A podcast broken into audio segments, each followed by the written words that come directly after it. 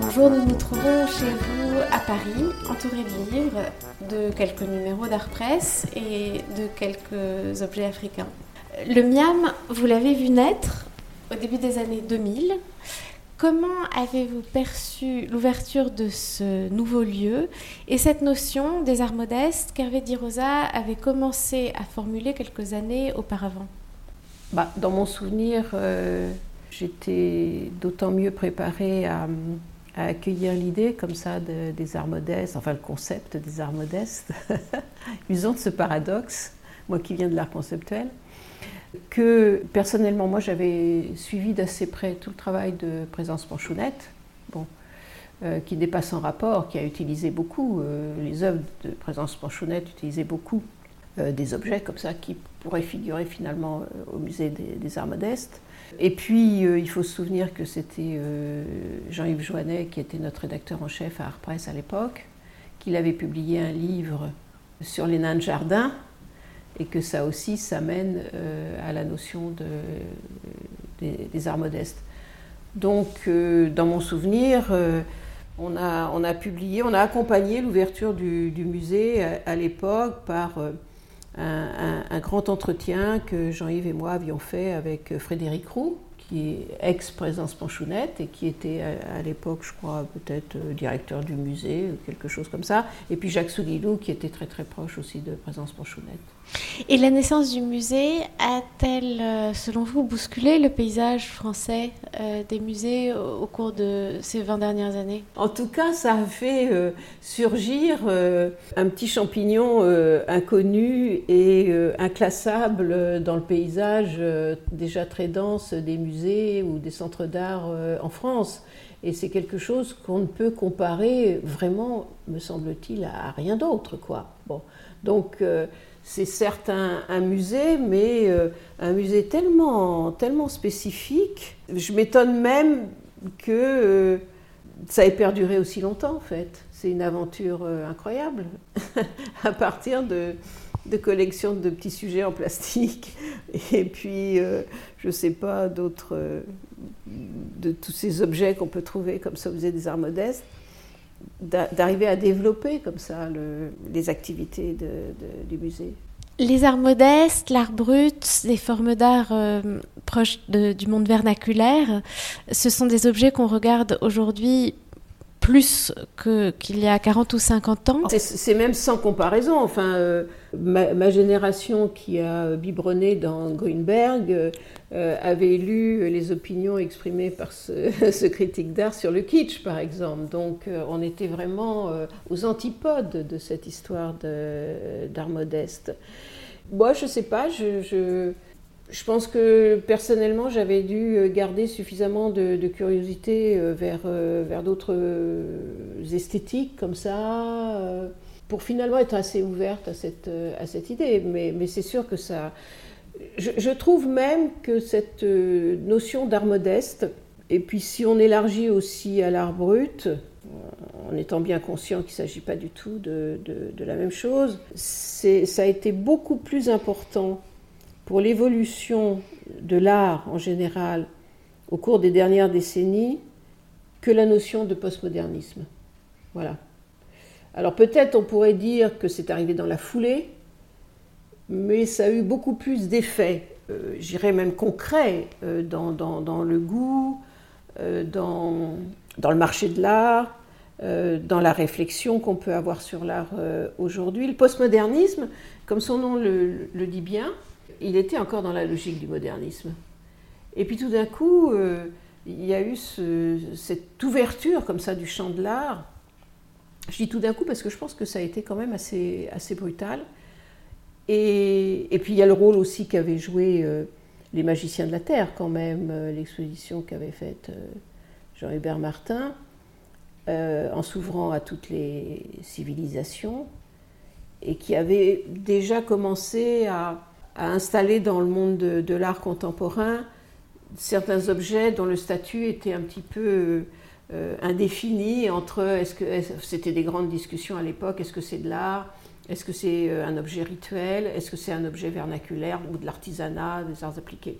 Donc euh, tout ça avait préparé le terrain et, je pense que ça a eu finalement beaucoup plus de conséquences que cette théorie ces théories du postmodernisme, parce que finalement il y en a peut-être eu plusieurs qu'on a ressassées et qui nous ont des fois enfermés dans des, dans des raisonnements d'un sophisme un peu exagéré. Est-ce que vous pensez que le regard change? Est-ce que votre regard a changé? Oui, mon regard, il a forcément. Euh, oui, oui, je pense que mon regard a forcément changé.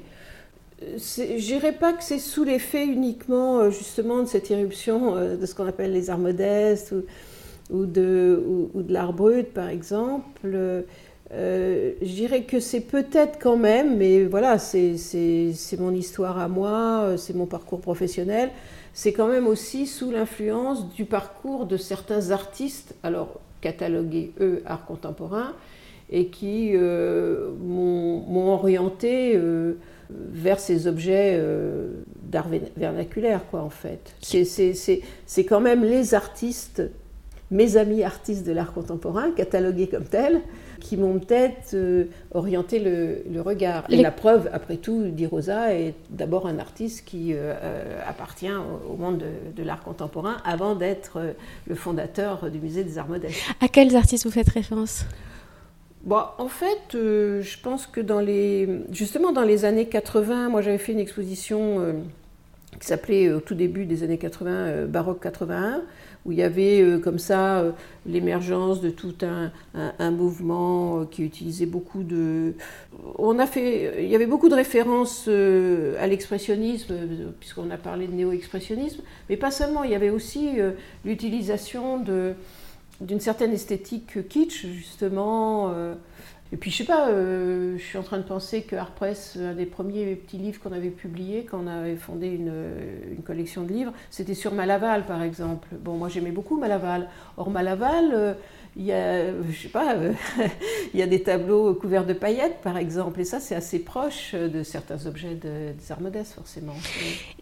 Les cartes d'Hervé Di Rosa, je résiste pas à en décrire quelques-unes. Donc, il y a des régions qui se dessinent, euh, qui s'intitulent sculpture en bois, sculpture en bronze, collage, assemblage, sculpture en résine. Il y en a d'autres qui s'appellent, avec des régions qui s'appellent art forain, art décoratif, art populaire, peintre du dimanche, manie des collections. Ces cartes, comment vous les regardez? Qu'est-ce qu'elles représentent? Bah, Moi, je les aime beaucoup. D'abord, euh, c'est des, des, images très, très belles, souvent. Hein. C'est des, des œuvres très plastiquement euh, réussies. Et moi, je crois que Hervé Di Rosa, il faudrait l'encourager à, nous dessiner comme ça. ça serait euh, euh, une entreprise beaucoup plus vaste, mais pas se contenter de nous faire la carte des, arts modestes, mais nous faire la carte de, l'art aujourd'hui. Euh, parce qu'en fait, la manière dont il dessine ces cartes, elle pourrait s'appliquer à l'ensemble de, l'art qu'il faudrait arrêter un jour d'appeler l'art contemporain et, et voilà, appeler l'art tout court d'aujourd'hui. C'est un peu ce que vous avez fait dans votre livre L'art contemporain en France, de faire des cartes.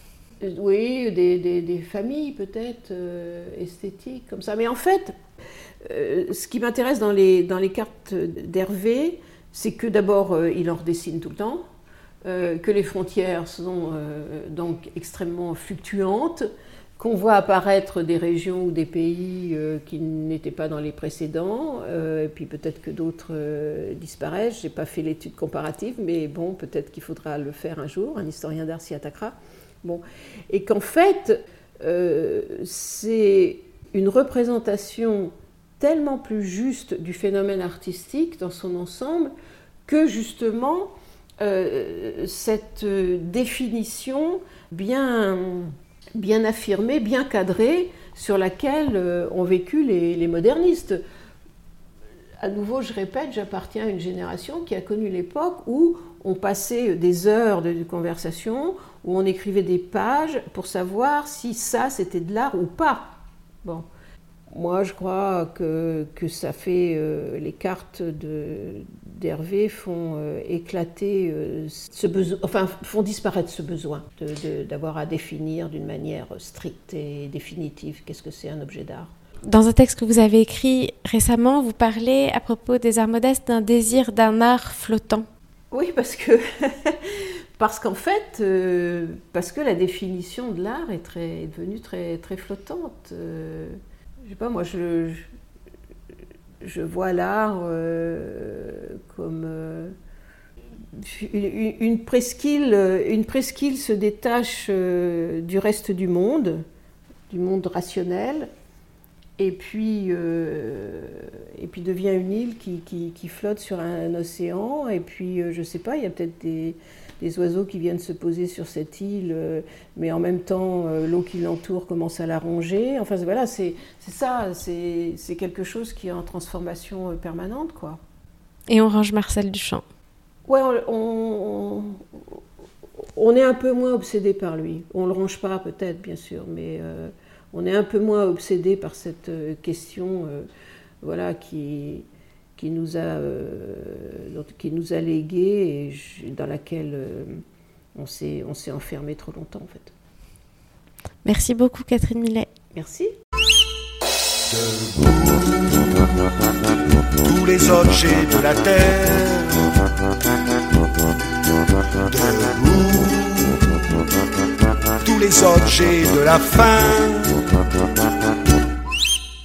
Le miam expose enfin sur étagère les de tous les plus grands magasins. Du grand art, faisons table rase, soyons modestes, restons